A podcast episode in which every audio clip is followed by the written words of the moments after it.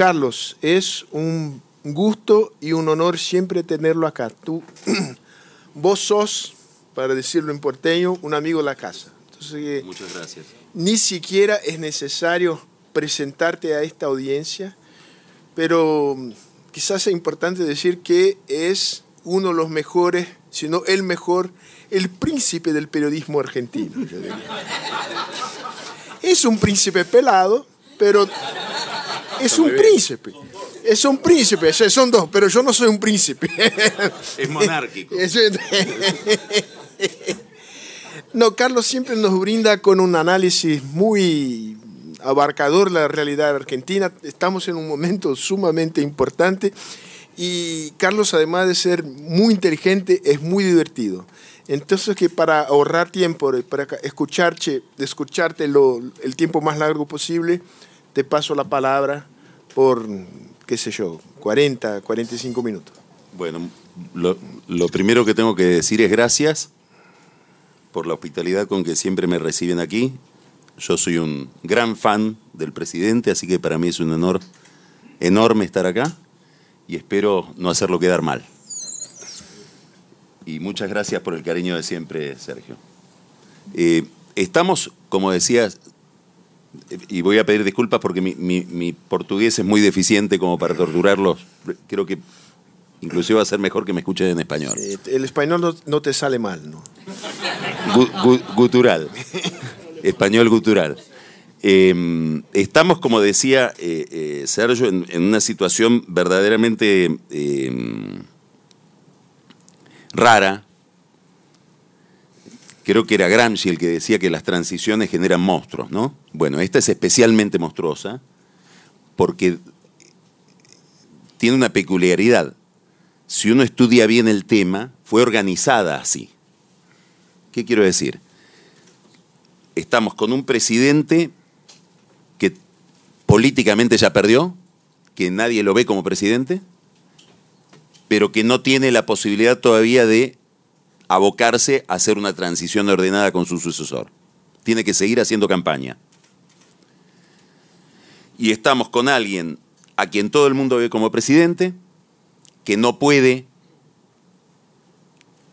decir las cosas que le convendría decir para ordenar sobre todo la situación económica porque tiene que seguir haciendo campaña.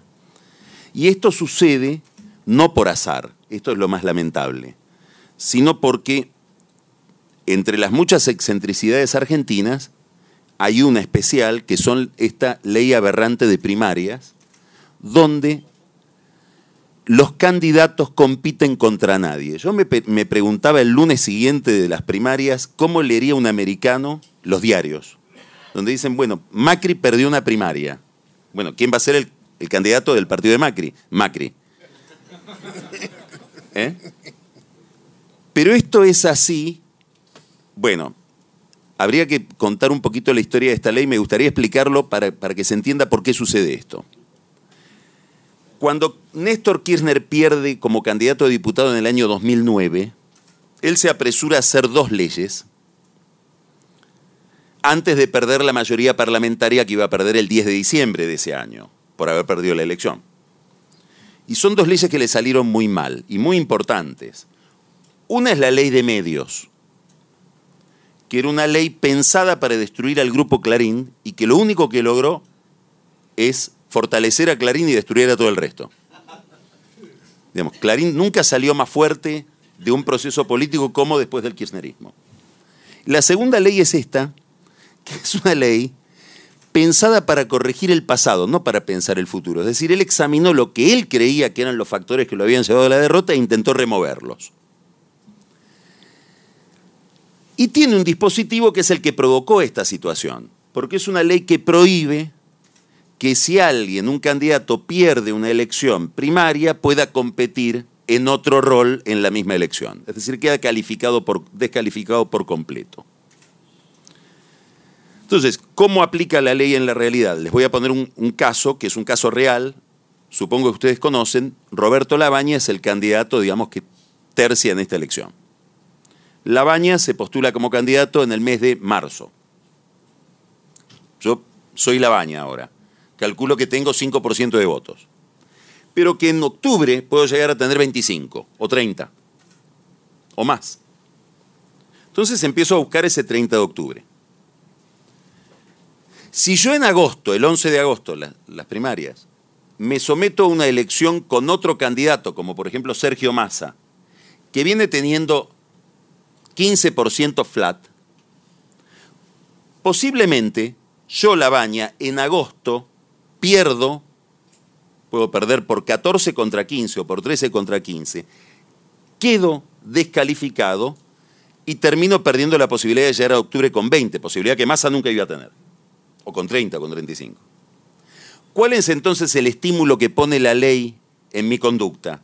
Armo mi propio partido, me inscribo, y como la ley prohíbe, aunque que aunque no tenga un competidor, tenga que competir igual, voy solo a la elección. Si todos hacemos lo mismo es la elección general. Por lo tanto, el resultado se interpreta como que es el resultado definitivo. Pero no es definitivo. Hay que seguir compitiendo. Y esto genera una distorsión económica enorme que es la que estamos viendo. Una especie como de vacío de poder. Esta circunstancia tan rara le produce un problema a Macri, muy importante. A mí me gustaría ordenar lo que les voy a decir en, cuatro temas. Y después, si quieren, vamos a, comentarios. El primer tema es cómo encara Macri esta, esta campaña electoral, cómo la encara Fernández. Los dos están metidos en un dilema muy interesante. Y después, lo más importante, a mi juicio, cómo queda Cambiemos, es decir, qué tipo de oposición va a tener el próximo gobierno, porque eso es lo que va a determinar si vamos o no a una nueva hegemonía. Me importa mucho más saber eso que saber las ideas de Fernández, las relaciones de Fernández con Cristina, digamos, es absolutamente intrascendente. Voy a citar al presidente en algo que dijo respecto de Brasil en un momento en que parecía eterna la posibilidad de reelección del PT, cuando dijo, vamos a un subperonismo. Bueno, el problema de la Argentina es siempre este desde el siglo XIX, la amenaza de la hegemonía. Y después hay que ver cómo queda el nuevo oficialismo que suponemos va a ser el oficialismo de Fernández y cómo son las relaciones internas y qué tiene en la cabeza. ¿Cuál es el problema de Macri? El problema de Macri es que, dado que el principal desafío que tuvo toda la presidencia Macri fue la inflación, lo que no pudo resolver Macri, lo que lo terminó demorando fue la inflación. Su personalidad política, su consistencia como líder, su capacidad como candidato está en una correlación directa con el salario real. Sube el salario real, sube Macri, cae el salario real, cae Macri. Esto fue así hasta el 25 de abril del año pasado, que es cuando comenzó la corrida en mercados emergentes y reapareció en la Argentina un problema de volatilidad cambiaria. A partir de ese momento, la correlación ya no era en términos genéricos con el salario real, sino más específicamente con el componente que más determina la inflación en la Argentina, que es el valor del dólar. Entonces, a partir de ese momento, Macri quedó pesificado. Cae el peso, cae Macri, se estabiliza el peso, se estabiliza Macri y eventualmente se recupera. Hay cosas que son sorprendentes en la psicología colectiva, de los grupos humanos, etc. Si uno mirara los diarios de la Argentina del mes de abril, mayo, principios de junio, todo Cambiemos estaba discutiendo la candidatura de Macri. Y quedaba muy claro que Macri era un muy mal candidato, que podía perder. ¿Qué era lo que volvía tan evidente el problema? Inestabilidad cambiaria. Hasta que un domingo a la noche, en realidad fue un viernes, un viernes viaja de incógnito Duhovne a, Brasil. Ex ministro de Hacienda. Ex ministro de Hacienda. Era ministro de Hacienda en ese momento. Trata de verlo a Guedes. Guedes le había dicho en esas cosas proyectivas, digamos teóricas, tenemos que ir a la moneda común. En Buenos Aires, desesperados, anunciemos algo que nos haga salir de esta inestabilidad cambiaria. Vayamos a la moneda común de Guedes. Viene a verlo a Guedes. Obviamente Guedes no estaba, nadie lo encontraba. ¿Eh? Volvió a Buenos Aires y el, domingo a la noche consiguió que David Lipton, que es el segundo del Fondo Monetario Internacional, y por el volumen del crédito era el encargado él del, del programa, le permitió usar reservas para intervenir en el medio de eso que parecía una banda cambiaria, y eso estabilizó el dólar y al estabilizarse el dólar, se suspendió la discusión sobre la candidatura de Macri. Se dio por sentado que con un dólar quieto, Macri era un buen candidato. Esto que era un problema en aquel momento es un problema muy superior. Entonces, el único mandato que le dio Macri a su nuevo ministro de Economía es dólar quieto. Con cepo cambiario, vendiendo reservas, defolteando los bonos, como sea, dólar quieto porque es mi candidatura. Entonces destrozaron, digamos, bajaron todas las banderas que traían hasta ese momento por el dólar quieto. Ahora viene lo interesante. Cuando tiene la primera conversación con Fernández, estoy describiendo cuál es el, el dilema central de Macri, este es mi tema en este momento, ¿no? Cuando tiene la primera conversación con Fernández, le dice, yo necesito que vos des algún tipo de señal de lo que pensás hacer para que el mercado se serene. ¿Te conviene? ¿Me conviene a mí? ¿Te conviene a vos? Por supuesto, dice. Pero el primero que tiene que dar una señal sos vos, le dice Fernández. Porque si vos cada vez que hablas de mí decís que viene Venezuela, la gente lo que hace es ir a comprar dólares. Entonces, el... Ah, claro, piensa Macri. Ahora, y acá está, el, acá está el drama de Macri, si no digo que sos Venezuela, ¿tengo otro argumento para pedir el voto o tengo que renunciar a mi campaña? Y tuvo que renunciar a su campaña. Digamos, en la medida, este es un problema que el gobierno argentino trae desde el año pasado. En la medida en que su único argumento era la polarización con Cristina y, la posibilidad de que regrese el populismo, bueno, eso funcionaba muy bien mientras no había volatilidad cambiaria. A partir del 25 de abril del año pasado empezó a minar sus propias bases políticas el argumento con el cual trataba de construir consenso. Del otro lado está Fernández, que se da cuenta de que él también depende del dólar. ¿Por qué? Porque él está viendo que las reservas que se empieza a gastar Macri para sostener el tipo de cambio ya son de él y que es su gobernabilidad la que empieza a agotarse antes de tiempo. Entonces él tampoco quiere eso. Esta circunstancia lo pone en, una situación discursiva compleja, porque él también tiene un solo argumento para pedir el voto. ¿Que cuál es? Esta política económica debe ser abandonada ya por completo. Ahora, si él dice que no hay ninguna continuidad, que todo es ruptura, empieza a generar un nivel de inestabilidad que lo va a esperar a él al final del camino, con niveles de inflación, pobreza, problemas de financiamiento, todo lo que estamos viendo que está pasando. Porque la escena con la que se va a encontrar el próximo gobierno va a ser muy, muy, mucho más compleja que la de las primarias. Entonces él también tiene que abandonar su eh, argumento de campaña y tratar de que yo tuve una, conversación con un economista de Fernández muy interesante porque el gobierno, bueno, asustado por la situación electoral, etcétera, empieza a lanzar medidas, sobre todo para favorecer el consumo, bajar impuestos.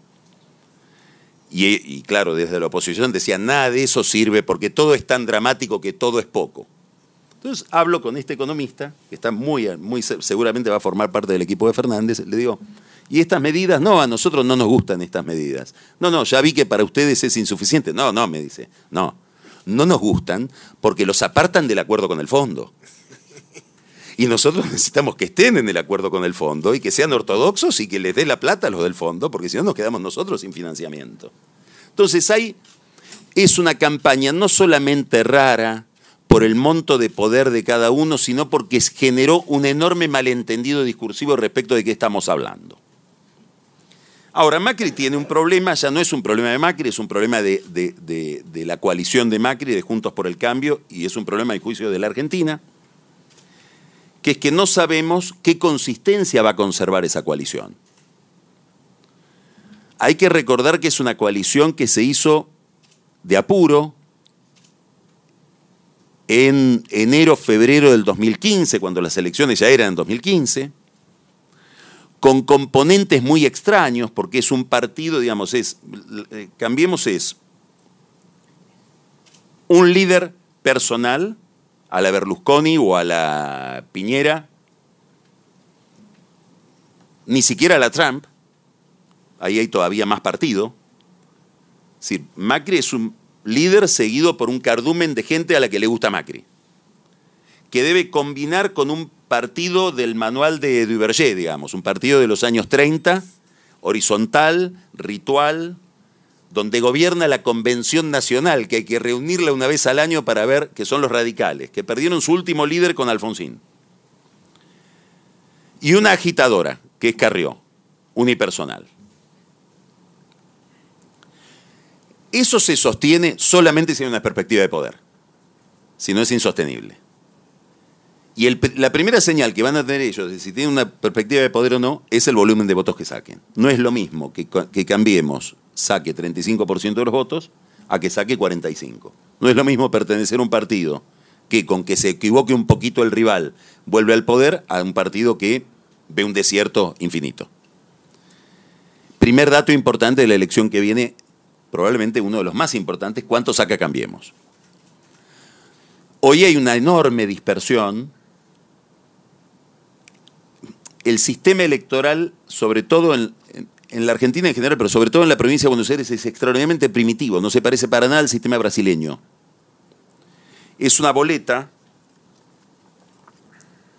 ¿no? Así, más larga que esto, así, con las secciones de cada rubro, presidente y vice, legisladores nacionales, gobernador de la provincia, legisladores provinciales, prefeito, vereadores, consejeros escolares.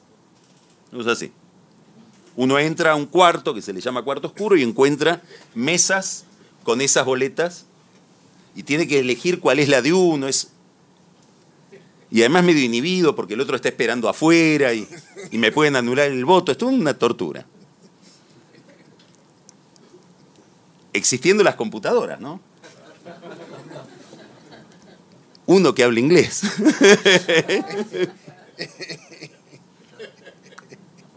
Entonces, hoy hay tutorials en YouTube donde los intendentes de Macri, los prefeitos de Macri, explican cómo cortar boleta y poner al ponerse ellos en la boleta de Cristina. Reparten tijeras para salvarse ellos. Entregando, no a Macri, que lo entregan, no a Vidal, que también la entregan, entregando a los legisladores. Es una irresponsabilidad política absoluta de cuánta fuerza va a tener esa oposición en el Congreso. Esto es muy importante por muchas cosas, que no necesito aclararles a ustedes, pero solo un detalle de la capacidad que tenga la oposición en el Congreso depende el equilibrio que haya en el Consejo, en el Consejo de la Magistratura, que es el que controla a los jueces. Quiere decir que de la composición del Congreso va a terminar dependiendo el nivel de consistencia o no que tenga el saneamiento moral que se supone debe haber en la Argentina a nivel judicial. Hoy los jueces lo que están haciendo es ya cerrando rápido las causas de los Kirchner y abriendo rápido las causas de Macri. Hoy pasó, hoy hay un caso en la prensa. Este es el primer tema que hay que mirar entonces, el volumen electoral de Cambiemos y qué cantidad de legisladores va a tener Cambiemos en el Congreso. Según los números de la elección anterior, tendría que tener aproximadamente 100 legisladores. Después hay que ver la consistencia de ese bloque, ¿no? El segundo tema, muy importante, si conservan o no la capital federal. Daría la impresión de que la ciudad de Buenos Aires debería reelegir al alcalde. Es importante porque es uno de los tres, cuatro distritos más importantes de la Argentina. Sería el único que les queda. Y además es el distrito de Macri.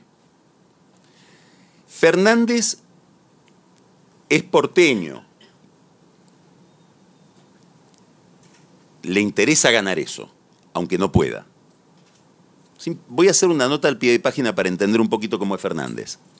Es muy importante que sea un peronista porteño para entender cómo funciona. Porque es, voy a poner ejemplos que parecen que no tienen nada que ver. Lo mismo le pasa a Clinton, lo mismo le pasa a Romney. Son, no sé si Haddad acá es lo mismo, son líderes de un partido en un distrito donde la sociología es del otro partido. Entonces tienen que tener una habilidad muy especial para poder decodificar la cabeza del otro y tocar una melodía que no es la propia. Bueno, Fernández es eso.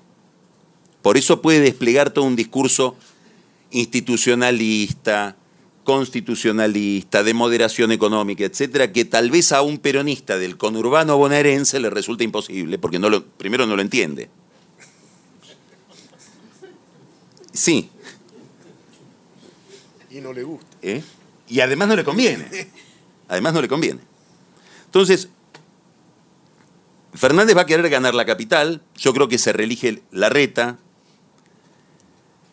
Esto es crucial, entre otras cosas, porque el único pacto que queda en pie entre el partido de Macri, el PRO, y el radicalismo es en la capital federal.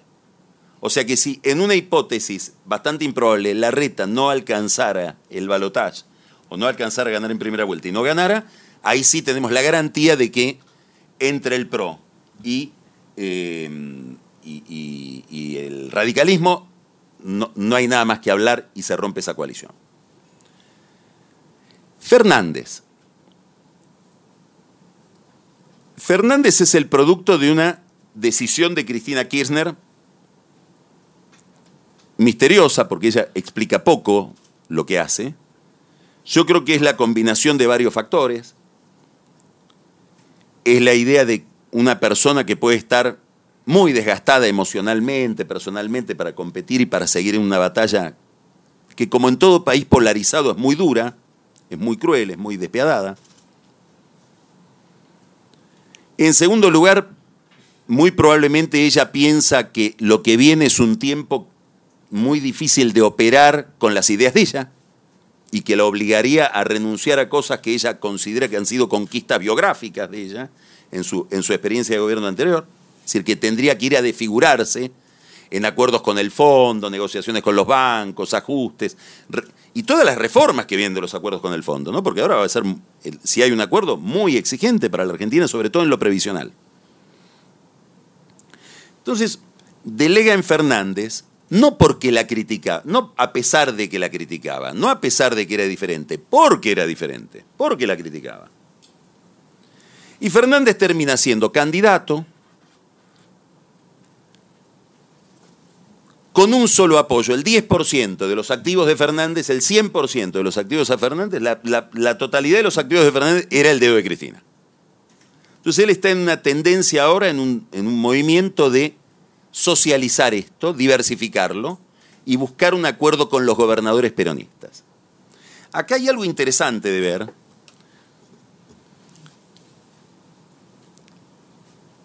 Porque esto ya sucedió. Si uno mira la campaña del peronismo del 2015 en la Argentina, la que llevaba adelante Daniel Jolie, que era gobernador de la provincia de Buenos Aires, los gobernadores también le decían en aquel momento, sepárate de Cristina porque con esta orientación vamos a un choque, vamos a, una catástrofe. Y él trataba de hacerlo, era un tipo muy miedoso y además Cristina era presidenta. Pero él mandaba emisarios a hablar con los holdouts a New York para decir que se iba a pagar la deuda, ponía voceros de economía que eran bastante ortodoxos. Quiere decir que hay un movimiento más o menos evidente a mi juicio bastante antiguo en, la historia reciente, de un intento del peronismo de sacarse de encima a Cristina Kirchner, porque Cristina Kirchner nunca fue la líder conceptual de ese grupo.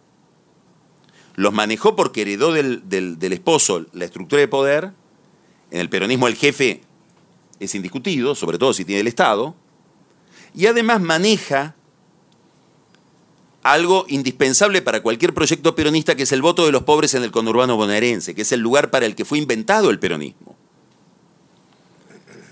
Pero cuando un peronista ve lo que dice ella, lo que hace, lo que quiere hacer, no lo entiende claramente. Y las dos operaciones más importantes que ella llevó adelante en su gobierno, las más audaces, que fue el gran enfrentamiento con los medios, por todas estas regulaciones de las que hablábamos hoy, y la estatización de la, de la petrolera YPF, esas dos las lleva adelante con gente que viene del Partido Comunista no son peronistas. Yo creo que Fernández hoy está en la reedición de este movimiento, que se ofrece al resto del peronismo, a los gobernadores, a los sindicatos tradicionales, digamos, vamos a ponerlo en términos muy rudimentarios, a la derecha peronista como aquel que les puede ofrecer un esquema de poder compartido, que no termine con, pero sí que licue el peso de Cristina en esa ecuación. Entonces Cristina, que empezó siendo el 100% de su ecuación, terminará siendo en su cabeza el 20%. Para esto él lleva adelante un discurso moderado, un discurso más ligado hacia el mercado. Creo que hay un pacto entre ellos dos que es, él le promete a ella tácitamente resolverle todos los problemas personales que ha tenido, algunos problemas judiciales, el problema con los medios, el problema de aislamiento internacional. Ahora, para hacer eso, Cristina, me tenés que dejar adoptar otra orientación distinta de la tuya, pero va también en beneficio tuyo. Y lleva adelante un discurso económico sobre todo, que en esencia es el discurso del primer Macri, el que después Macri no pudo hacer triunfar, que es lo que se llama en la Argentina gradualismo. ¿Qué qué es, si tuviéramos que definirlo en una palabra? Reconozco todos los, desequilibrios, es verdad lo que dice el fondo, lo que dicen los bancos, lo que dice la ortodoxia, respecto de los desequilibrios que tiene la economía argentina, un enorme déficit fiscal, un enorme gasto público, un, desequilibrio muy grande en relación con la deuda, pero para reponer los equilibrios anteriores no lo vamos a hacer por vía de ajustes nominales, sino por vía de ajustes reales. Es decir, van, si ustedes quieran que yo reponga esos desequilibrios, déjenme crecer. Por eso el primer argumento de Fernández es renegociemos la deuda. Vamos a ir a una... Él, se plantea dos, dos instrumentos. Una política de ingresos, es decir, un acuerdo económico y social que le permita moderar la carrera que hay hoy en la Argentina de precios y salarios y liberar a las cuentas públicas del enorme peso de la deuda con una renegociación que él empezó pensando como la uruguaya, que era sin quitas, en el 2005 Uruguay renegocia toda su deuda sin quita, solo con una reprogramación de vencimiento, sin quita sobre el capital, sin quita sobre los intereses y con una peculiaridad, con un aporte inicial del Fondo Monetario para entusiasmar a los tenedores de bonos a que vayan al canje. Eso ya podría haber funcionado hace cuatro meses en la Argentina, hoy ya es tarde. Esto, esto, esto me parece central para evaluar a Fernández y lo que le puede pasar a Fernández una vez que asume. La moderación o radicalización de un discurso no depende del discurso, depende del contexto. Según cuáles son mis necesidades de financiamiento, puedo estar a la derecha o a la izquierda. El discurso de Fernández de hace seis meses era un discurso moderado, racional, gradualista. Hoy puede ser populista porque se me cerraron todas las fuentes de financiamiento. Entonces me van a pedir más.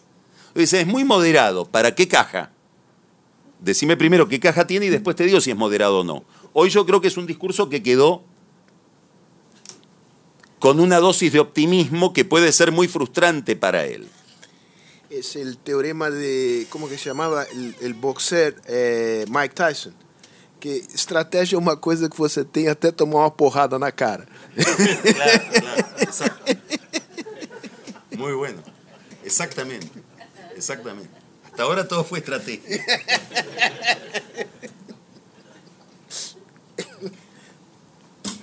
Con un agravante, y ese agravante es que él, dada esta transición tan endiablada, no va a tener la chance que han tenido todos los presidentes de ganar y decir, bueno, ahora, entre el triunfo y la asunción, armo mi gabinete, estudio las medidas. No, lo que está esperando el mercado es el, 27 es la elección, el 28 de octubre a la mañana queremos saber tus ideas, tu programa y tu ministro. Y los fondos te quieren venir a, quieren venir a ver esa gente al día siguiente, para empezar a ver cómo reprogramamos lo más rápido posible. Él cuenta con una ventaja, que la ilusión óptica, el espejismo del fondo, de, de los fondos de inversión con la Argentina fue tan grande que invirtieron muchísimo. Macri generó una expectativa y se llevó un nivel de plata que nunca se vio. Es, raro encontrar en Wall Street un mercado emergente que haya despertado el interés que despertó Macri. Con lo cual perdieron fortunas incalculables. Entonces, me decía un amigo que trabaja en Morgan en New York, el otro día estuvo en Buenos Aires, ocupa un lugar muy elevado allá, me dice, con que nos dejen una cajita de bombones en la mesa de luz, estamos contentos. Es decir, si hay quita, habrá quita. Déjame algo para que mi contabilidad pueda tomar que de la 50, del 50% que perdí recuperé el 20%.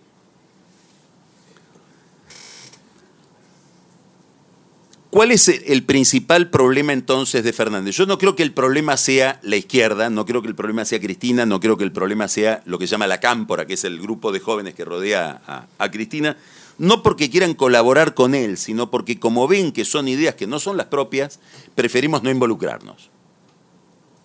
Y preferimos preservarnos de que puedas llegar a decir de que fracasaste porque nosotros te obstruíamos con ideas extrañas. Si vos decís que hay otra, forma de manejar este auto, manejalo. Y lo van a estar mirando con ese morbo que, uno mira al equilibrista en el circo. El, el, espectáculo es lindo porque se puede caer.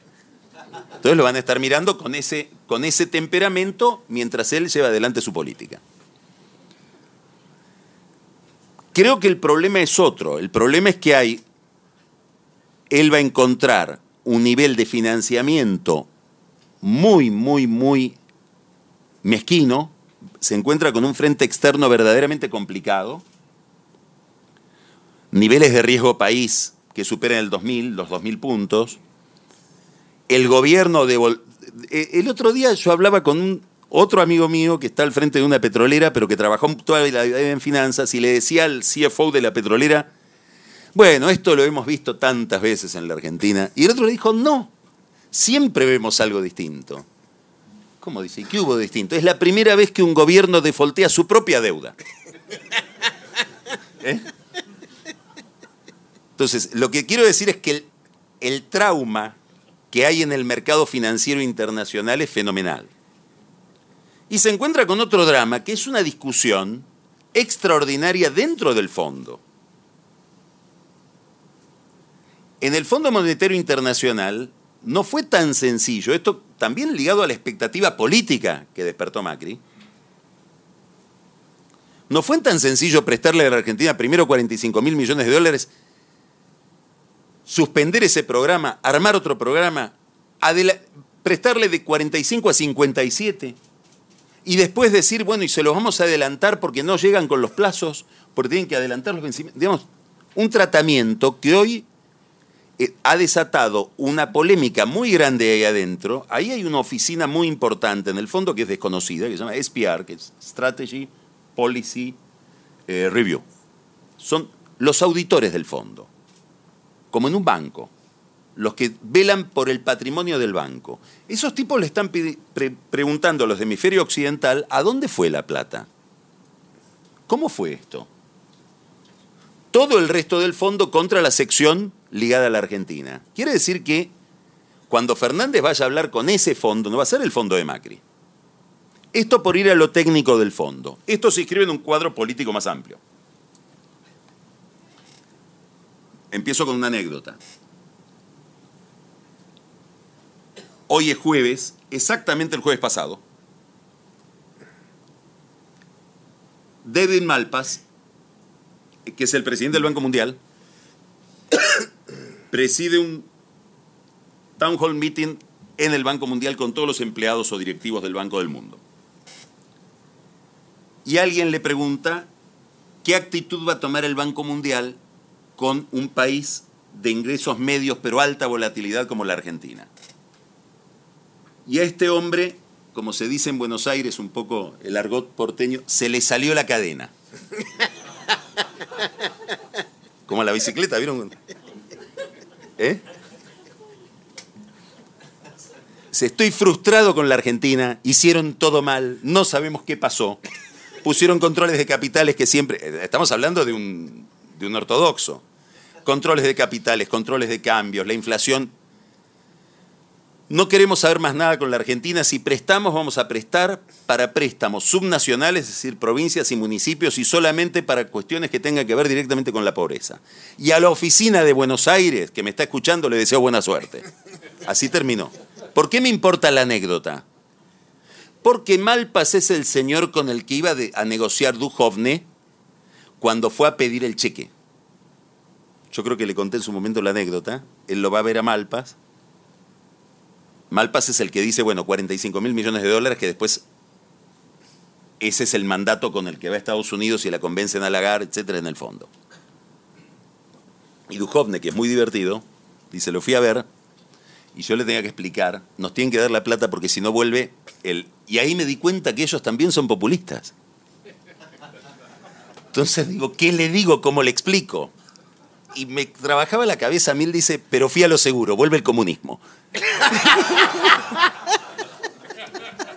Y ahí Malpas dijo 45 mil millones de dólares. Ahora está diciendo, ese es el Malpas del, jueves pasado. ¿Por qué me importa? Porque si Malpas sigue teniendo alguna influencia en esa oficina, el segundo del fondo, perdón, el segundo del tesoro, el segundo del tesoro, si la opinión de Malpas expresa la opinión del tesoro o influye sobre la del tesoro, Fernández va a tener un enorme problema. Porque en Estados Unidos no está Obama, está Trump que no distingue los colores. Digamos, es blanco o negro. Y se imagina a sí mismo como una especie de mini Reagan que va a terminar con el populismo en América Latina, empezando por, por Nicaragua, siguiendo por Cuba, Venezuela. Entonces, acá vuelvo a la idea de qué es moderado y qué es radical en un discurso.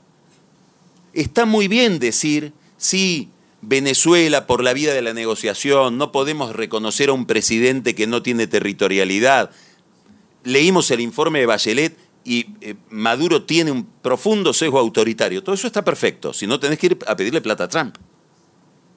Porque si tenés que pedirle plata a Trump, vas a tener que decir que el presidente es Guaidó.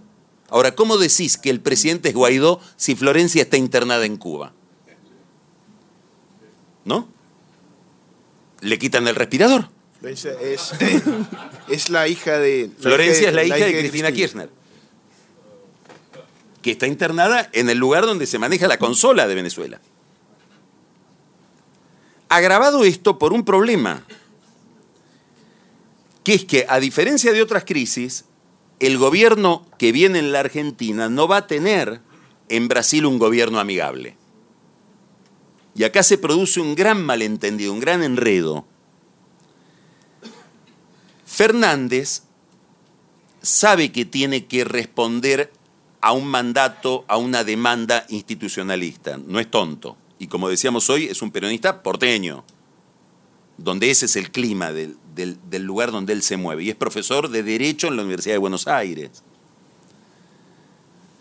Pero claro, a él lo puso alguien que tiene severos problemas penales. Y alguna respuesta le va a tener que dar. Entonces, en esas circunstancias es muy cómodo tercerizar la defensa en Lula. Porque Lula en la Argentina, en todo caso, es un presidente que habrá sido más o menos bueno o malo, tiene una historia de Hollywood en su vida personal, y las aberraciones morales que se le reprochan a Lula no generan la emocionalidad que generan en Brasil. Entonces, decir que Lula es inocente en Buenos Aires pasa gratis. Lo difícil es decir que Cristina es inocente. Ahora, claro, el que lo dice no sabe que al decir eso está probablemente corroyendo la principal base de, la configuración de poder del presidente de Brasil. Entonces está tocando el dedo en la llaga de Bolsonaro. No está diciendo algo que para Bolsonaro es marginal. ¿Y la respuesta cuál es? Que el canciller de Brasil oficialmente dice que el que viene, que es Fernández, es una mamusca, que uno lo abre y están adentro Cristina, Chávez y Lula. No falta nadie. No falta nadie. Entonces, yo vi que estuvo todas las. Es la cuarta vez que Araújo va a Washington y pasó la semana pasada allá. No me cabe duda de que alguien le debe preguntar, che, ¿y este Fernández? Y la versión es esta. Y a Trump le debe estar llegando esta versión de Fernández que para él además debe ser la que quiere escuchar. No sé si tiene mucho tiempo para entender matices. Con lo cual ahora hago todo el recorrido de vuelta al tesoro y al fondo, al fondo y al préstamo y en qué situación se va a encontrar el gobierno que viene. Entonces, ¿cuál es en síntesis? El riesgo que yo veo en Fernández, que vaya con una idea de que él está haciendo ortodoxia cuando está haciendo heterodoxia, que con esto alcanza, dice algo muy peligroso, dice vamos a salir de todo este problema. Este problema se caracteriza centralmente por una inflación del 50% por vía del consumo, ¿Estás seguro? Y que esas ideas confrontadas con la realidad fracasen. y termino con esto. ¿Por qué esto es tan riesgoso? Es más riesgoso que antes. Porque estamos en, como en Brasil, en una sociedad polarizada.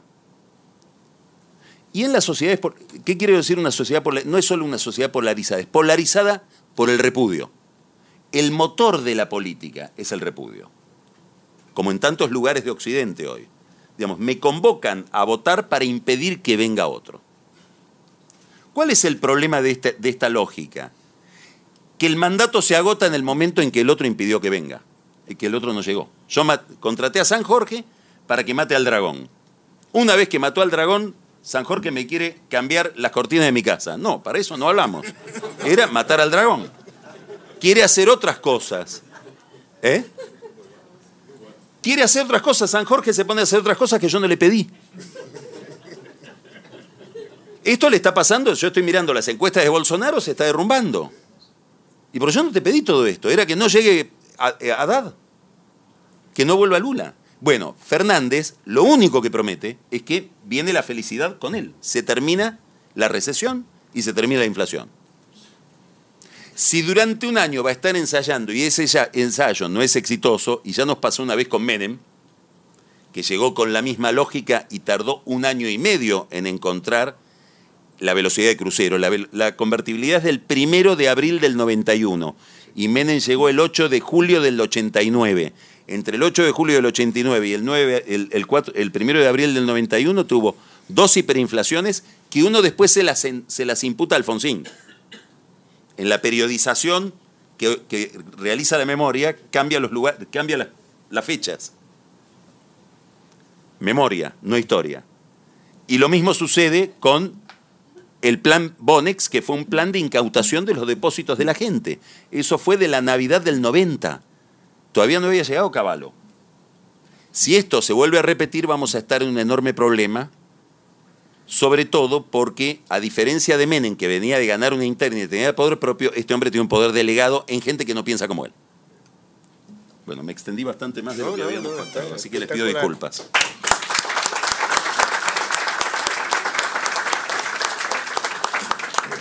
Vamos a tomar aqui umas quantas perguntas e vamos, pessoas que queiram fazer perguntas, se identificam, façam perguntas concisas. É, boa tarde a todos. É, Carlos, é um prazer reencontrá-lo. Me lembro da, da, primeira vez que você esteve aqui no, no Instituto, sempre com a sua clarividência, não movido por paixão, mas com, ao mesmo tempo com bom humor. Será que os argentinos, é bem objetivo, votarão em Fernandes e acharão que no dia seguinte irão de férias e está tudo resolvido? Porque eu acho que o grau de frustração que vai haver é muito grande e ele não ele para nós não parece um gerente de crise muito adequado. Essa é uma questão que eu ponho. Entendi, entendi perfeito. Fernando. Muito obrigado pela palestra. É, você falou num momento que no dia seguinte da eleição vão querer saber quem é o ministro, qual é o plano. Quem é o ministro? É, do que você falou agora, desse tempo do Menem, lembra um pouco, no intervalo menor, o que a gente teve aqui com o Itamar, que demorou um tempo até achar um ministro. Uma mais. Eleonora, queres fazer perguntas acá? Muchas gracias por la posibilidad. Eh, Brasil tiene ahora un gobierno que se fue a la derecha. Eh, Sudamérica tiene este movimiento también. Pero Argentina, haciendo un movimiento más a la izquierda, ¿no puede ser solar de los restos de Mercosur? Las tres preguntas. Bueno, vamos, vamos a la primera. Insisto, digamos, creo que coincidimos en lo que dije al final. Yo creo que hay eh, eh, no solamente un discurso por parte de él diciendo yo voy a reponer el bienestar de inmediato, sino que eso puede estar reforzado por la memoria del gobierno de Cristina. Eh, el kirchnerismo se benefició con dos cosas mágicas, digamos. ¿no? La primera es que cuando llegaron, la crisis ya estaba superada, pero no se notaba. Ya todos los indicadores estaban hacia arriba y el precio de las commodities empezaba a subir. pero no se notaba. Entonces ellos generaron la sensación de que recibían la situación en realidad del 2001, como que Dualde no hubiera existido. Y cuando se fueron, la crisis ya estaba desatada, pero tampoco se notaba. Fue como una crisis asintomática. Esto me interesa decirlo ahora, voy a una idea que no dije que me parece importante. Fernández va a tener una ventaja que no tuvo Macri, que esta crisis sí se nota.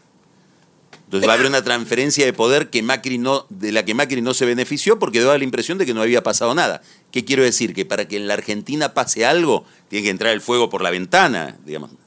Todo lo demás no es crisis. El monto, claro, el monto que tenemos de sensibilidad es aberrante, es anormal. Entonces necesitamos que haya una hecatombe para decir acá tenemos que empezar a pensar qué vamos a hacer. Acá hay un problema. Entonces me parece que diría una respuesta con doble cara, ¿no? Por un lado, por el discurso de él, él puede estar generando la sensación de que de esto se sale fácil. Ahora, si uno mira lo que está pasando, tendría que pensar que a él lo va a ayudar el nivel de dificultad que hay hoy en la vida de la gente.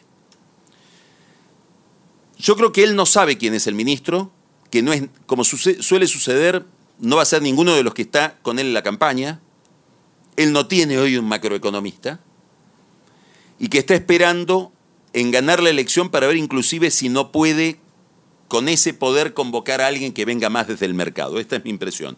Y no me sorprendería que convoque gente del gobierno anterior o identificada con Cambiemos, con el gobierno de, de Macri. Aislamiento, no aislamiento, la pregunta tiene un sesgo eh, que va por lo ideológico, me parece. Yo no, miraría por ahí, no porque no sea importante, sino porque lo más importante que está pasando hoy en la Argentina, en el mediano plazo, digamos, o en la larga duración, o dicho de otra manera, en cámara lenta, y uno lo percibe menos, es la vocación de Brasil por liberalizar su economía.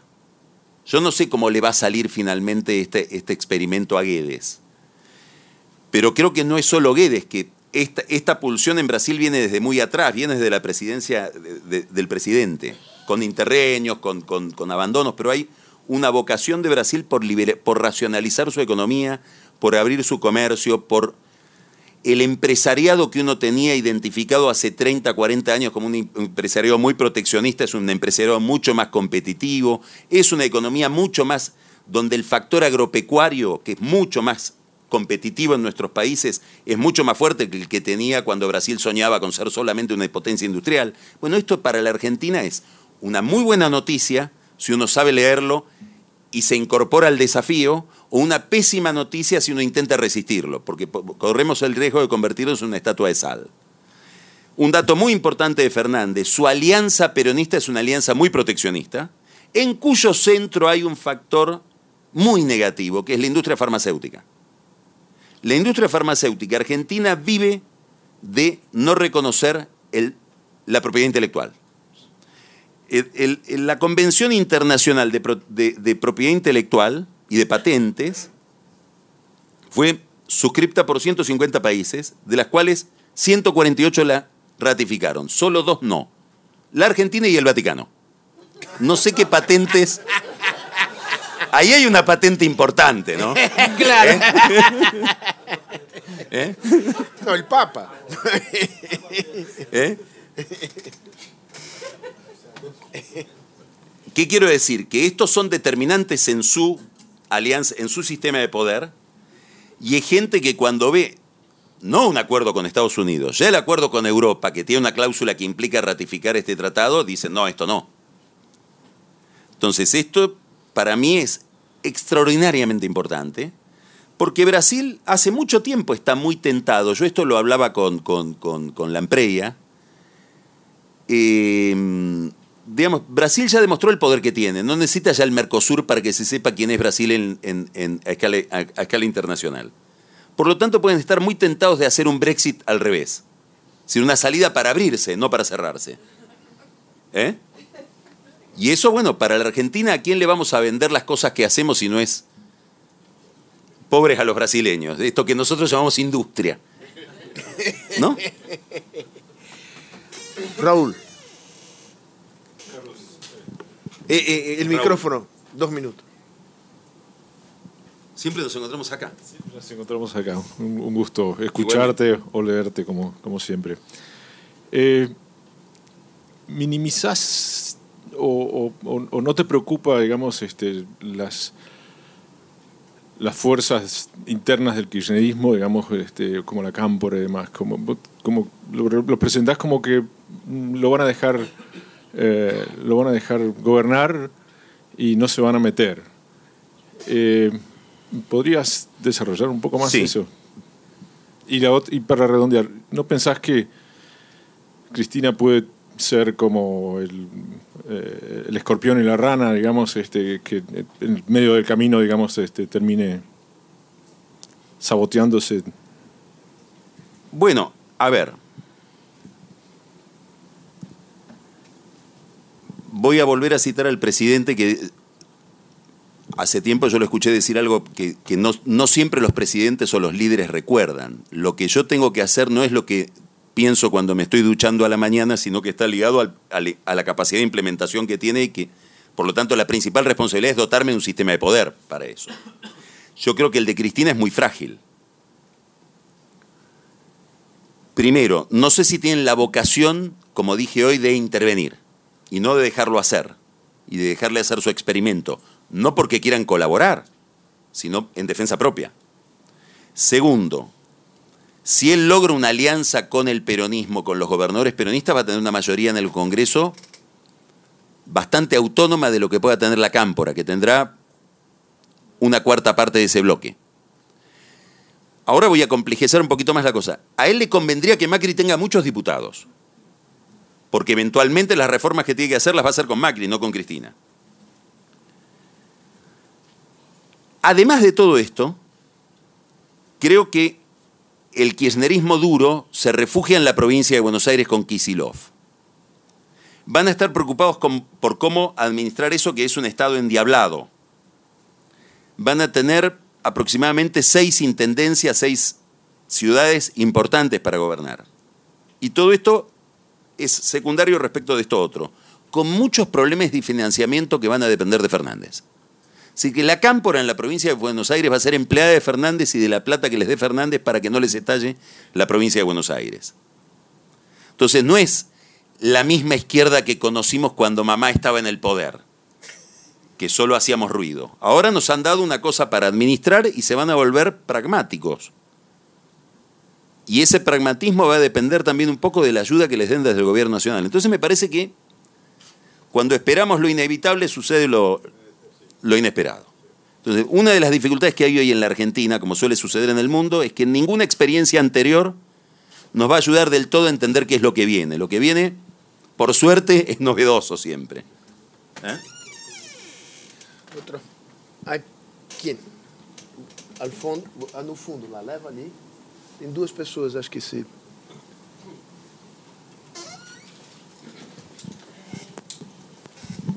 Carlos, en caso de, de ganar a I- Identifique-se, por favor. Nicolás Isola, caso de ganar eh, Fernández, ¿cómo ves el, el futuro político de dos figuras como Macri y Vidal en ese posible desmembramiento que señalás de la coalición, no? Alguma outra mais aí nessa, nessa região do auditório? Não, eu ia perguntar a Cristina já Tá bien. De Macri nunca terminaremos de saber y probablemente lo terminemos, ahora llega el momento de saberlo, si lo suyo era un proyecto biográfico o un proyecto político. Es decir, si Macri tenía la intención de generar una fuerza política, intervenir en el curso de la historia, ir más allá del poder del Estado, jugar ese juego, o si solamente quería tener un diploma de presidente para llevárselo al Papa. Que puede ser. Muy probablemente eh, Anoche vi algo que yo no había visto, eh, sabía de la historia. Hay una serie de Netflix sobre Trump y en el último capítulo, en la última parte del último capítulo, hay una escena extraordinaria que yo conocía por mentas, pero nunca la había visto en el cine. Nunca había visto las, las imágenes.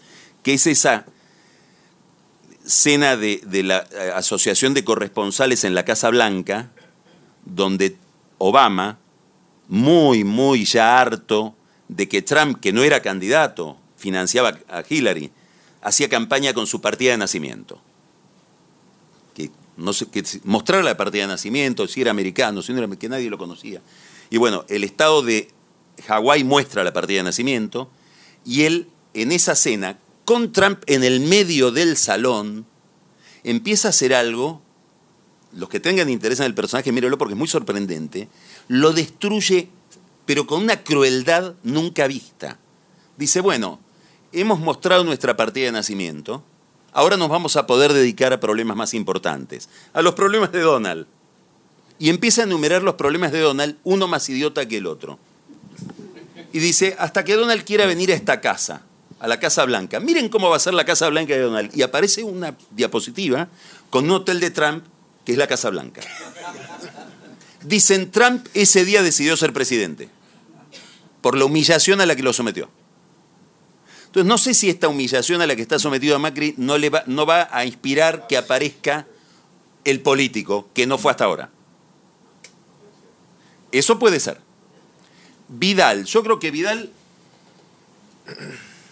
tuvo un conflicto con Macri, fiscal, aprendió mucho que la política no se hace con cariño, la política tiene mucho de manipulación, ella lo, aprendió tarde, eso también lo ofendió un poco.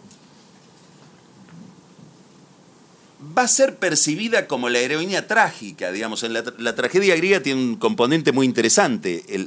la culpa no tiene que ver con la propia conducta. Edipo es condenado porque el, el, abuelo, ¿no? Bueno, ella va a parecer como condenada por cosas que hizo Macri. Una gran carrera frustrada por otro. Creo que va a tener una enorme posibilidad. Ella está pensando en darle una discusión interna a Macri queda abierta en la Argentina en Cambiemos una gran discusión sobre la política económica, sobre por qué se equivocó Macri, y hay todo un enfoque no fiscalista que va a empezar a expresarse ahora, digamos que, que Macri en realidad se equivocó por un viejo problema argentino que es atraso cambiario y no por un problema estrictamente fiscal. Yo tiendo a pensar así también. Y va a ser una Vidal si gana la reta y es el líder de Cambiemos la reta, y otra Vidal si Cambiemos queda totalmente a la intemperie. Pero yo creo que ella va a iniciar una discusión con Macri y va a tratar de ejercer una oposición eh, dura, pero, pero muy racional respecto de Fernández. No sé si Macri va a tener el mismo temperamento. Me parece que Macri queda muy enojado con Fernández y que puede tener la fantasía de obstruir, ¿no? Y de ni el pan ni la sal. Luis, eh, en el micrófono. Dame. Ah, ah perdón, disculpa. Carlos, eh, soy Federico Sorvideo. Eh, el escenario de revanchismo, ¿cómo lo, ve? Una, una, pregunta más acá, Luis. Con el micrófono, por favor. Más rápido. Sí, hola, buenas tardes un poco siguiendo la, pregunta de Raúl, pongámosle un poco de dinámica, ¿no? Y supongamos que el análisis tuyo es correcto, que... Por supuesto, Luis. Eh, no, supongamos. Total vale hasta mañana, es la ventaja del periodista. Mañana ya es otra cosa. La, cámpora no, no, interviene porque si sale mal no es mi culpa, pero tampoco obstruye, obstruye para que no lo acusen de obstruir eh, como vos decís, dependen del financiamiento de Fernández. Fernández arma la, Liga de los Gobernadores, ese escenario. Pero vos no pensás que hay un, tiempo que se le da a Fernández para que tenga éxito. Y si no tiene éxito, ese, esa cosa rara que no sabemos bien qué es de, de ortodoxia disfrazada o de un ministro de Economía del otro gobierno, como vos mismo lo mencionaste ¿Cuál es el escenario? ¿Cuál podría ser? Entonces, ¿es mi turno?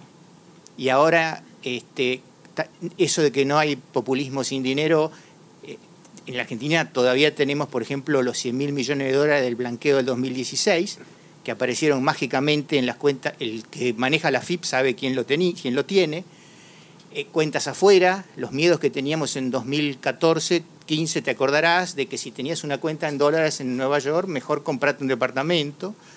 Eh, este, o este fantasma que está también en los medios y en algunos comentaristas de venderle el alma a China. Sí, buen punto. Déjame agregar una pregunta más que tiene que ver en las huellas de lo que, de lo que preguntó Luis.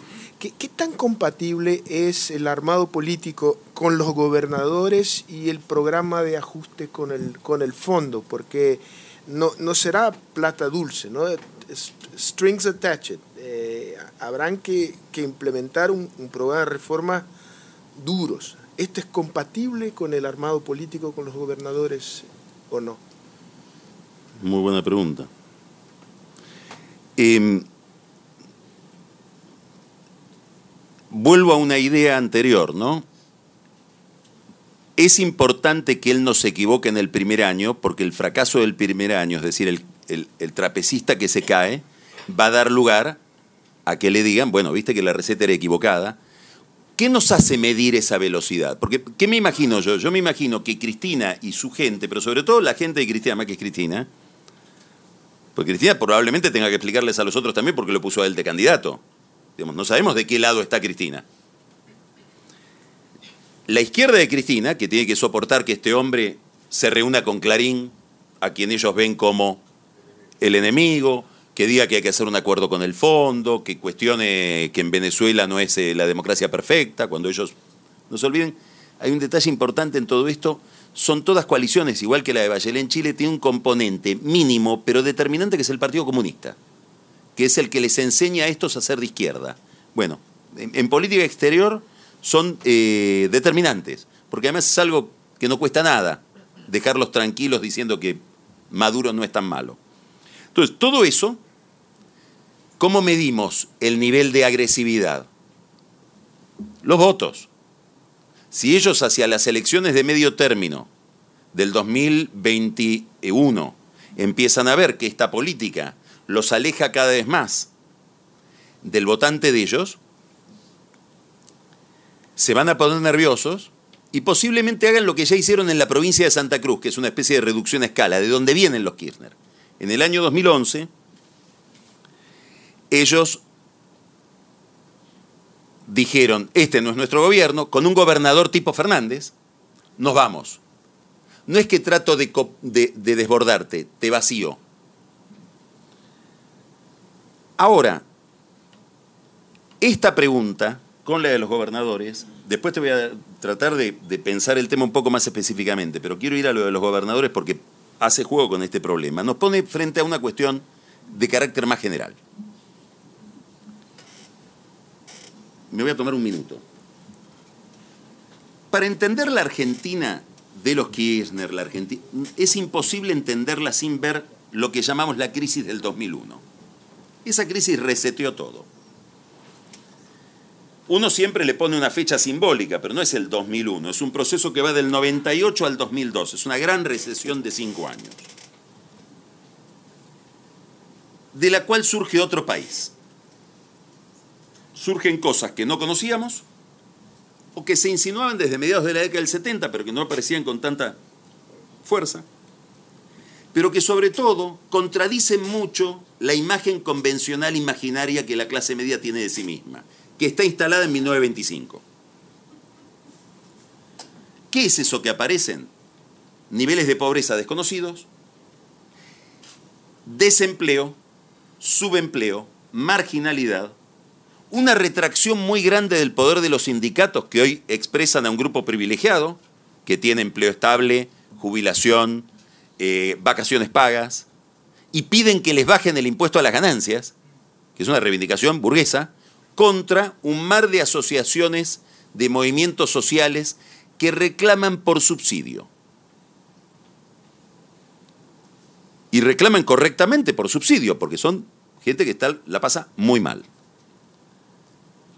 El problema de Fernández y Cristina es que intentan convivir esos dos mundos en una misma fórmula. No es un problema de la relación personal, ni siquiera de su estrategia política.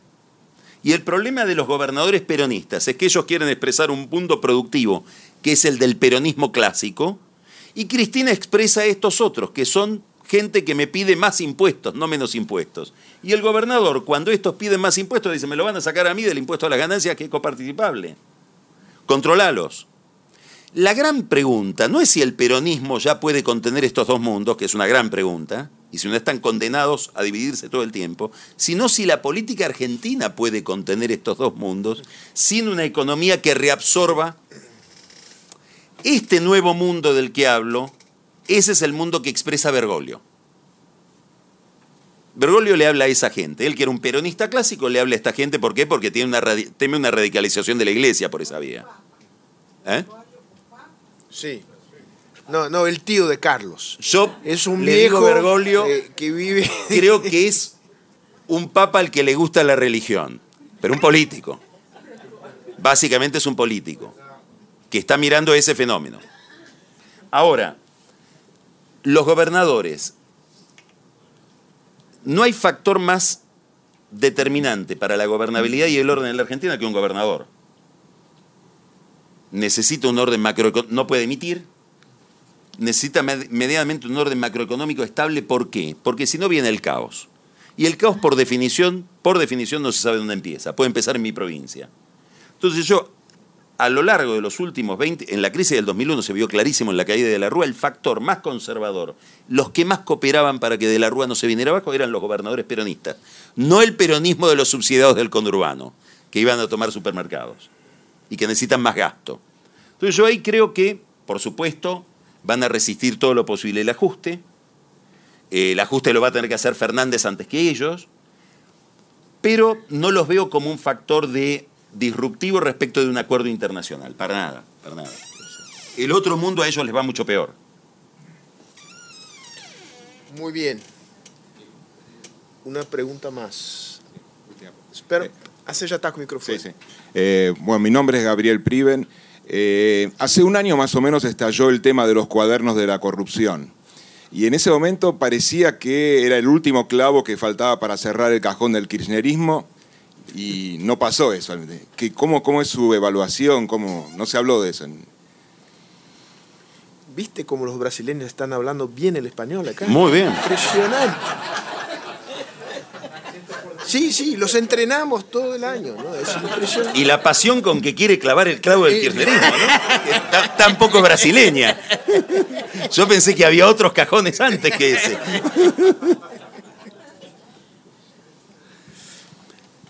Lo que estudiaron todos los encuestadores, más allá de los resultados cuantitativos de las encuestas, cualitativamente ellos veían que hay un fenómeno, la inflación, que produce una distorsión en la percepción embellece el pasado o hace que el pasado que nos parecía hace un año tan insoportable de ser revivido se vuelve más anecdótico y el presente donde vemos valores, eh, estilos a los que no queremos renunciar, bueno, a lo mejor renunciamos y nos resuelven un poco la cuestión del día a día. Creo que pasó eso. Digamos, hay un 30%, un 35% de la gente para la cual la contradicción moral con lo otro es determinante y vota Macri, aun con una pésima política económica. Hay otra gente que cree que todo lo otro es una ficción, una gran manipulación. Y hay una franja a la que no le interesa demasiado y media cómo vive en su metro cuadrado. Cuando sube la inflación se juntan los dos, los dos segundos contra el primero, ¿Qué es lo que pasó. Insisto que igual Fernández alguna demanda va a tener que reconocer de este universo que tiene que ver con la demanda moral. Pero me parece que lo que pasó fue eso, eh, eh, no muy distinto de eso. El tema del, revanchismo. Ah, bueno, el revanchismo. Depende de qué grupo estamos hablando. Yo creo que a Fernández no le conviene el revanchismo. Porque el revanchismo es potenciar a Cristina. Él necesita y está haciendo un acuerdo con los medios, un acuerdo con todos aquellos que estaban del otro lado. Él quiere vivir con el otro lado. Él quiere ser del otro lado. Y en la medida en que él diga, no, la agenda es esta, me voy a poner hasta en una política económica que no es la mía. Es decir, es contradictorio con todo lo que él está. Ahora, dentro del universo Fernández, hay gente muy poderosa, hablo por ejemplo, el sindicalista Hugo Moyano, de camioneros, que Macri lo quiso poner preso explícitamente 20 veces solo para que, con las ideas de Macri, no porque robe, sino porque Macri estaba obsesionado en que entregue el convenio laboral de los camioneros para bajar el costo logístico en la Argentina. Bueno, ese tipo, si tiene alguna capacidad de influir sobre un juez, económica o física, y tiene ambas, va a lograr la venganza. Él ya pidió para él el Ministerio de la Venganza. Ahora, es un caso particular. No creo que sea el tono de lo que viene. Pero no por una cuestión... eh, Fernández está deseando que, que vaya el Papa a la Argentina el año que viene. Para una operación simbólica de esta naturaleza. Digamos, poner fin. Ahí habrá que ver hasta dónde eso es el profesor más que el político el que tiene que explicar hasta dónde este tipo de grietas son artificiales o, o implican visiones del mundo muy difíciles de reconciliar, sobre todo cuando falta trabajo, ¿no? El tema de política de ingresos, pacto social, ¿qué, qué te parece? No, yo lo veo complicadísimo eso. Muy complicado. Primero me parece una torpeza olímpica haberlo anunciado ahora cuando faltan cuatro meses para, para que se implemente. Es decir, hoy está todo el mundo remarcando precios, la gente sale a la calle pidiendo más salario para armar el colchón de lo que me van a sacar cuando, para, cuando, cuando venga el ajuste. Segundo, la unión industrial. Segundo, es muy difícil hacer algo en una mesa general en un momento donde hay sectores tan desbalanceados. Digamos, el sector exportador puede estar mucho mejor que el sector que depende del mercado interno, etc. Tercero, la Unión Industrial ya dijo el otro día que ellos con todo gusto pactan lo que sea, pero no tienen autoridad sobre las empresas para eh, que se cumpla lo, que pactaron ellos en una mesa multisectorial. Hay que hablar con cada uno. Y los sindicatos están divididos por razones que tienen que ver con sus propias disputas y además no es lo mismo el sindicalismo estatal que el sindicalismo privado. Tiene una contradicción que es la misma que hay en la fórmula de Cristina. Por lo tanto, yo creo que Fernández va a intentar ir por ese lado y se va a encontrar con la dificultad con que se encontró Macri y va a terminar haciendo lo de Macri. Que es que si hay alguna posibilidad de limitar despidos y contener salarios, va a ser en cada convenio laboral por cada rama de actividad. Eso sí se puede lograr. Que el sector automotor logre un pacto a escala de ese sector, que el sector lechero lo logre a la escala del sector lechero, pero no me imagino una mesa general. eh, y además de- desató otro fantasma, porque en la medida en que él dice que el, el orden económico y social se va a pactar con empresas y sindicatos, le estalló la calle, porque esos no están en esa mesa. Los movimientos sociales de desocupados no están en esa mesa. Entonces activó algo que ahora es contra él. Todo el activismo que vemos social en las calles de Buenos Aires ahora es preventivo sobre Fernández. No es para Macri, que ya dio todo lo que tenía para dar. Y hay comprensión eh, en el fondo de que hay que darle a Argentina alguna holgura fiscal como para mantener subsidios a estas capas muy populares, eh, porque si no pasa esto, la cosa explota. Bueno, Christine Lagarde se preciaba de que era el primer acuerdo del Fondo Monetario Internacional con una cláusula de sustentabilidad social, que implicaba que todo era intocable menos los subsidios. Me parece que eso Fernández no puede no, no, no, no reclamarlo y es innegociable para un gobierno que viene con este discurso. Ahora, desconozco cuáles son hoy las ideas del fondo en medio de la gran crisis que debe haber ahí dentro por este fracaso. ¿no? Lagarde ya está en el Banco Europeo, ya dijo goodbye. Eh, pero ahí queda un problema. Ahí queda un problema. Y no sé si no re- refuerza mucho al ala ortodoxa de decir, bueno, ¿vieron cómo terminamos por los experimentos socialdemócratas de, de, de, de Lagarde y de los que querían este tipo de cláusulas? ¿no? Presidente. Sí hay. Oi. Se É, lo roubaram. é, boa tarde, meu nome é Ana Luísa é, e eu queria saber um pouco mais sobre o olhar da, dos eleitores em relação a essa nova estratégia da Cristina Kirchner em estar sendo candidata né, à vice-presidência do Fernandes e se ele seria, no caso, um fantoche para que ela pudesse, de repente, durante as eleições, ou caso vencesse, puder colocar o seu discurso de volta e algo, algo semelhante a isso. É isso. A ver, sí, sí, perfecto. Para los votantes de Cristina, para los kirchneristas que adoran a Cristina, Cristina no tiene razón. Cristina es la razón. Es decir, no hay nada para discutir. Ponga a Fernández, siempre está muy bien lo que... eh, ha- hay un, yo vi un, un afiche que lo tenía un amigo mío en España, que era un afiche de, Mussolini, donde se lo veía a Mussolini, que lo, lo- lo pegaban en todas las calles de Roma, de, de Italia, Il duce ha sempre ragione. Hay otro público que vota a Fernández por... por esto es lo, lo- lo que resulta simpática de la escena argentina. ¿Qué le ofrece a Fernández al votante no kirchnerista? ¿Qué le ofrece a los medios? ¿Qué le ofrece a los bancos? ¿Qué le ofrece a la oposición? Lo mismo que Macri. Votame a mí para que no venga Cristina. Es lo mismo. Y él ya le está diciendo a los que lo visitan, los fondos que lo visitan y todo, bueno, yo necesito el apoyo de ustedes porque si no, viene el Rottweiler, que lo tengo acá atado y se suelta. Entonces hay un votante que lo empieza, le empieza a resultar mucho más eh, agradable Fernández todos los días en la medida en que funciona este experimento de que él va a una reunión del Grupo Clarín y Cristina no, no lo insulta. Y puede verse con banqueros y Cristina no se queja. Entonces daría la impresión de que él puede controlarla. Entonces ayudemos a Fernández. Son dos votos distintos dentro del mismo grupo, ¿no? Presidente. Bueno, yo he estado muy sorprendido la última vez que estuve ahí eh, en Buenos Aires, porque me tocó asistir a un- una entrevista pública de los dos, Sí. de, tanto de, de Fernández como de Macri. ¿no? Yo conocía a Macri, no conocía a Fernández. Mirándolos de- desde afuera, la sensación que, me quedó fue, bueno, uno va a ganar, se ve, el otro está perdido. Eh, bueno, pero yo no, me imaginaba que la situación fuera tan complicada como usted la expuso acá. Y lo es, muy complicada.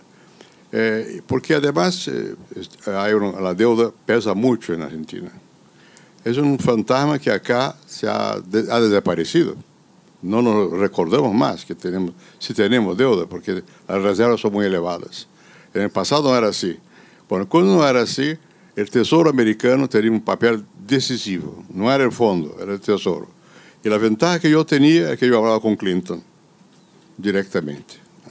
Y porque ahí era, el Tesoro americano manda cuando, cuando quiere eh, sobre, en el fondo. ¿no?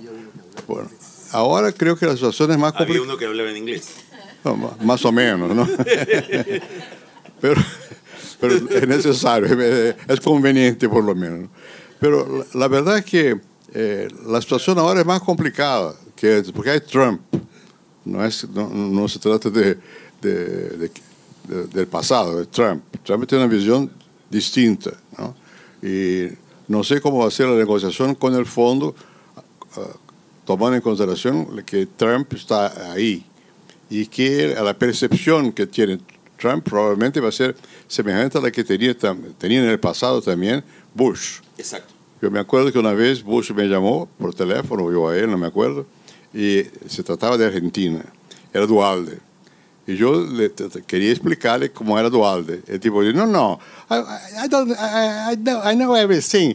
Is it a good guy or a bad guy? Eh, es un buen- buen- no, Esa es la cuestión. No, no me vengan con cosas aquí de que uno es caudillo y otro no lo es. Eso no me interesa. ¿Es bueno? ¿Es de nosotros? ¿O está en contra de nosotros? En el fondo es eso. Y Trump es así, peor. ¿no? Y, y- y la percepción que, que van a tener de Fernández es que no es de los buenos. Bueno es Macri. Como aquí tuvo Bolsonaro, que se metió, metió la pata, como dicen ustedes allá. ¿no? Eh, se equivocó con meterse en la, en- en la cuestión. Entonces no va a ser una negociación fácil para Fernández. Pese a que Fernández no es lo que piensan que él es. Correcto. ¿no? Es una persona mucho más, eh, como, como, como lo dijo usted, eh, quiere gobernar con el otro lado, o sea, con, con el fondo, con, con los empresarios, con el ajuste fiscal y, y todo eso. Así que yo preveo una, una situación bien complicada para, para el futuro, lo cual nos- a nosotros nos, nos concierne directamente. ¿Por qué? Porque Argentina es muy importante desde el punto de vista económico para, para, para Brasil. ¿no? Y creo que eh, la percepción de que lo que se, se acerca en Argentina es algo a la Venezuela ah, nos atañe también. Es- es malo que se, que se tenga esa percepción aquí, porque no es verdadera. Sencillamente no es verdadera. Pero va a costar algo- algún tiempo para que la- las personas se den cuenta. Y usted dijo una cosa que es verdad. Desde hace tiempo que la tendencia hacia una más grande liberalización es más di- difundida en Brasil del que uno cree. Aún mismo en los sectores que antes eran muy f- cerrados. Me refiero a la Fiesp, a los grupos de presión industrial y también a los militares, que hoy día tienen otra concepción. ¿no?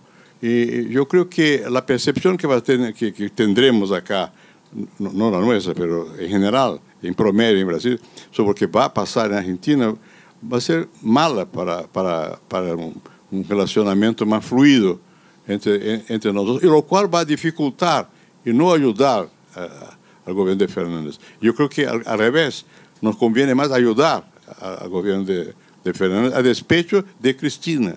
Ese juego entre Cristina y Fernández, yo no sé que usted expuso muy bien aquí, creo que es fundamental.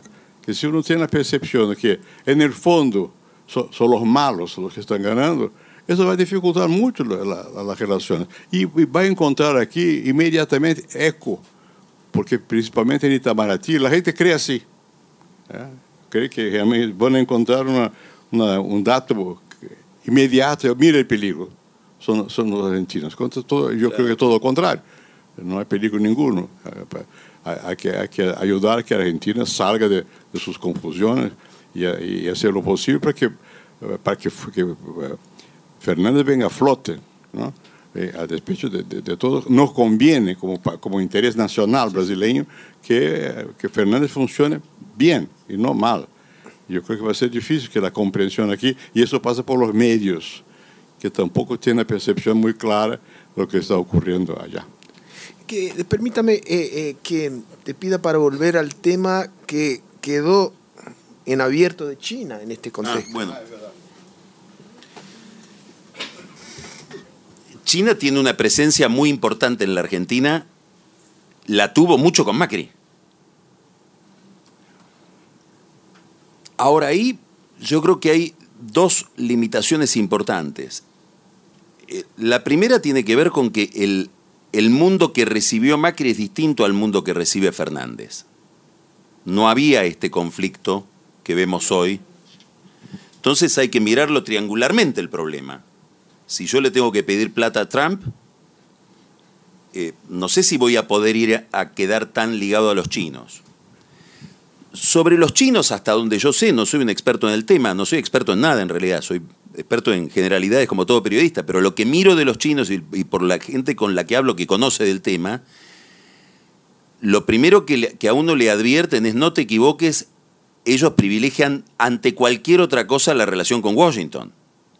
Entonces tampoco van a alimentar algo que a ellos les parece que perjudica, no van a agregar motivos de conflicto a algo que ya es conflictivo. Y lo tercero que hay que mirar es que ellos se quemaron en Venezuela. Ellos están hartos de Venezuela. El petróleo lo tienen que sacar ellos porque ya PDVSA no saca el petróleo. y- los chinos. Los chinos, los chinos. Eh, hay una visión así un poco, me parece, distorsiva de la relación de China con Venezuela. Eh, Ellos están ahí, sobre todo esperando cobrar. Y una dificultad adicional, ¿no? Ahora voy a algo más específico. ¿Qué le pueden pedir a cambio a un Fernández que quiera financiarse ahí? Primero, no, ellos no le van a ofrecer un flujo de financiamiento. Le van a ofrecer un cheque. ¿A cambio de qué? Bueno, si fuera Ecuador, si fuera Venezuela, garantías reales. Petróleo, gas o minería, que es lo que sucede en Ecuador o lo que sucede en Venezuela. La Argentina todo eso es privado. Entonces le van a pedir algo que ya se lo pidieron a Macri, que Macri se los dio a medias, por oposición de Marcos Peña, el jefe de gabinete, y de Nicolás Dujovne, el ministro de Hacienda. Oposición que se alimentaba en mirar a Estados Unidos, que es poder hacer una segunda planta nuclear que eso es un interés personal de Xi Jinping, porque él está buscando un país medio como la Argentina para poder ahí hacer energía nuclear e internacionalizar ese negocio chino. Bueno, yo creo que ahí estaríamos tocando un cable de alta tensión. Entonces yo al- a esta fantasía de que nos salvamos con China la veo problemática. Por encima de la base satelital que ya está en Aparte de eso, que ya eso genera Ya problemas. genera muy- mucho lío. Eso genera problemas. Yo, yo le comentaba ayer el, el, el, el atroz encanto de ser argentino. y él me contestó, ¿encanto? el encanto es Bueno, escucharte. Carlos. Muchas gracias.